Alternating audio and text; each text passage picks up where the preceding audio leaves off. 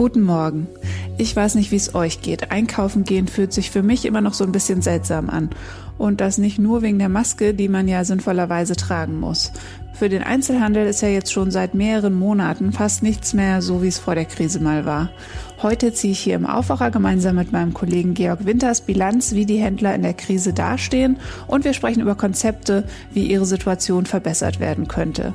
Außerdem geht es um einen großen Twitter-Hack, der Prominente wie Barack Obama, Joe Biden oder Jeff Bezos betrifft. Dazu gleich mehr hier im Podcast. Mein Name ist Judith Konradi. Schön, dass ihr zuhört. Der Rheinische Post Aufwacher. Der Nachrichtenpodcast am Morgen.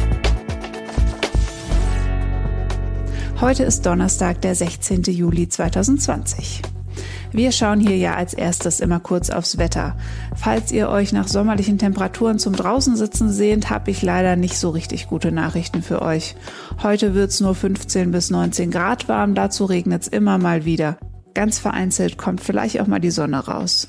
Morgen wird's dann ein bisschen wärmer, ein bisschen sonniger und ein bisschen trockener. Immerhin. Und jetzt zu unserem ersten Thema. Es geht um den Einzelhandel, wie ich ja schon angekündigt habe.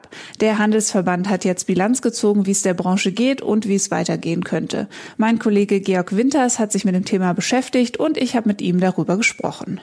Hallo, Herr Winters. Wir können ja alle zumindest so aus Kundensicht beobachten, wie sich die Corona-Krise auf den Einzelhandel auswirkt. Und das geht ja inzwischen seit mehreren Monaten. Wie steht denn der Handel im Moment da? Dem Einzelhandel geht es natürlich äh, in großen Teilen schlecht. Er hat jetzt deutliche Einbußen verkraften müssen. Das betrifft natürlich vor allen Dingen den sogenannten Non-Food-Handel, also den Handel, der keine Lebensmittel verkauft. Für den wird äh, selbst bei günstiger Einschätzung in diesem Jahr mit einem Umsatzminus von 40 Milliarden Euro gerechnet und selbst der Lebensmittelhandel, der lange Zeit vor allen Dingen von den Hamsterkäufen profitiert hat, könnte am Ende des Jahres sogar ein leichtes Minus erleiden. Was erwartet denn der Handel, wie es in den kommenden Monaten und Jahren weitergeht? Stefan Gent ist der Hauptgeschäftsführer des Branchenverbandes Deutschland und der hat in einer Online-Pressekonferenz gesagt, dass die Branche wahrscheinlich noch mindestens zwei Jahre brauchen wird, um das Niveau vor der Corona-Krise zu erreichen. Äh, das trifft vor allen Dingen natürlich den stationären Handel, der Riesenprobleme hat, weniger den Online-Handel, der ist mit einem Wachstum von 15 bis 20 Prozent für dieses Jahr eigentlich noch ganz gut veranschlagt. Äh, wird aber die Krise auch spüren, weil er im ersten Teil des Jahres eigentlich noch vor der Corona-Krise deutlich stärker gewachsen ist. Was könnte denn dem Handel helfen in dieser Situation oder was fordert der Handel äh, für Hilfen, damit sich die Situation verbessert?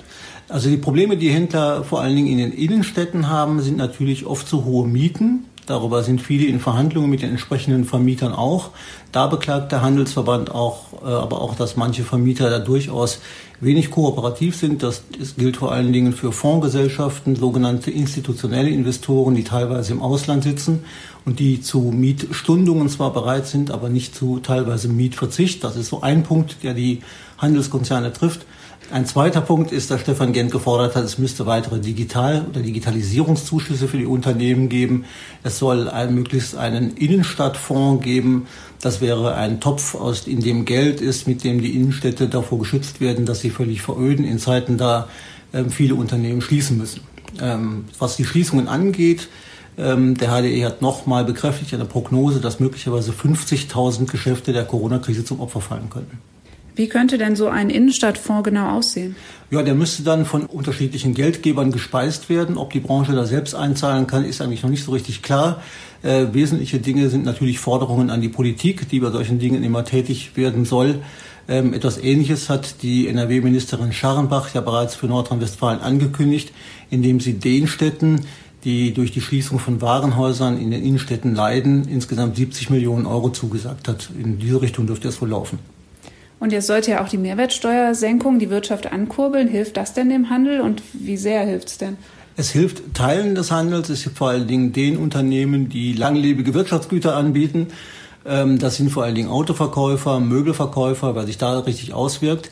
Insgesamt muss man sagen, ähm, macht das für den Einzelhandel gerade mal drei bis fünf Milliarden Euro aus. Das ist ein knappes Prozent des gesamten Umsatzvolumens. Insofern kommen große Teile der Mehrwertsteuersenkung beim Handel eigentlich gar nicht an.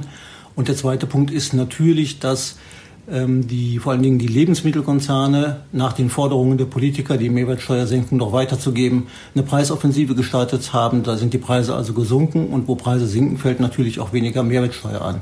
Und die Non-Food-Händler wiederum können sich teilweise wegen der bestehenden Kosten gar nicht leisten, diese Steuersenkung an die Verbraucher weiterzugeben. Vielen Dank, Georg Winters, für die Infos. Falls ihr bei Twitter seid, könnte euch das gestern am späten Abend aufgefallen sein. Irgendwie haben es Unbekannte geschafft, Werbung über dubiose Kryptowährungsdeals über Twitter-Profile von Prominenten wie Barack Obama, US-Präsidentschaftskandidat Joe Biden und Amazon-Chef Jeff Bezos zu verbreiten. Auch Accounts von Unternehmen wie Apple oder Uber waren betroffen. Dieser Hack ist in seinem Ausmaß ziemlich beispiellos und David Riemer von der Deutschen Presseagentur, kurz DPA, hat sich heute Nacht ganz aktuell mit dem Thema beschäftigt. David, was war denn das Ziel dieser Hackerattacke? Also etliche Twitter-Accounts wurden gehackt und über diese Profile wurde eine Fake-Botschaft verbreitet. Das Versprechen, eingeschickte Bitcoins, das ist die Kryptowährung, werden verdoppelt zurückgezahlt. Dadurch wollte jemand ganz offensichtlich einen Riesenschaden anrichten, um sich finanziell zu bereichern. Einige Leute sind da jedenfalls auch drauf reingefallen. Auf ein Konto wurden blitzschnell Bitcoins im Wert von über 100.000 Dollar geschickt. Und wie hat Twitter reagiert? Ja, die meisten betroffenen Twitter-Accounts wurden zeitweise gesperrt, waren kurze Zeit später aber wieder online, dann allerdings ohne die Fake-Botschaft. Es hat eine ganze Reihe namhafter Promis erwischt, beispielsweise den Rapper Kanye West, Microsoft-Gründer Bill Gates, aber auch Tesla-Chef Elon Musk. Twitter hatte in der Vergangenheit immer mal wieder Probleme mit Accounts, die gekapert wurden. Das Ausmaß war aber noch nie so gewaltig wie diesmal und es waren auch noch nie so viele Promis auf einmal betroffen. Der Kurznachrichtendienst erklärte, dass der Vorfall untersucht wird. In nächster Zeit könnten Nutzer aber Probleme bekommen, bekommen, Tweets abzusetzen oder ihr Passwort zu ändern. Ich nehme mal an, Twitter muss sich jetzt ziemlich ernsthafte Fragen zu seinen Sicherheitsvorkehrungen gefallen lassen, oder? Und wie, zumal es noch weniger als vier Monate sind bis zur US-Präsidentenwahl. Der Account von US-Präsident Trump, für den Twitter ja quasi heilig ist, der war übrigens nicht betroffen. Twitter hatte die Sicherheitsvorkehrungen angeblich weiter verschärft, nachdem Unbekannte vor knapp einem Jahr Nachrichten über den Account des Firmenchefs Jack Dorsey verbreitet hatten. Twitter erklärte damals, seine Systeme seien nicht gehackt worden, aber eine Sicherheitslücke bei Dorseys Mobilfunkanbieter habe das Versenden der Tweets per SMS zugelassen. Und Ende Januar gelang es dann auch noch einer Gruppe auf den Accounts mehrerer mehrerer amerikanischer Footballteams zu posten. Die wollten damit wohl zeigen, dass man im Grunde alles hacken kann, so damals die Begründung. Ja, und die scheinen wohl damit recht zu haben. Vielen Dank, David Riemer. Vielleicht habt ihr hier im Aufwacher oder anderswo schon von unseren Rhein-Stories gehört. Marie Ludwig und Maren Könemann, das sind zwei Kolleginnen von mir und aktuell sind sie bei uns in der Region unterwegs. Sie fahren einen elektrisch betriebenen VW Bulli und sie sind auf den Spuren des rheinischen Lebensgefühls auf der Suche nach nachhaltigen Projekten und nach tollen Geschichten. Verfolgen könnt ihr das Ganze auf Instagram auf unserem Channel at Rheinische Post.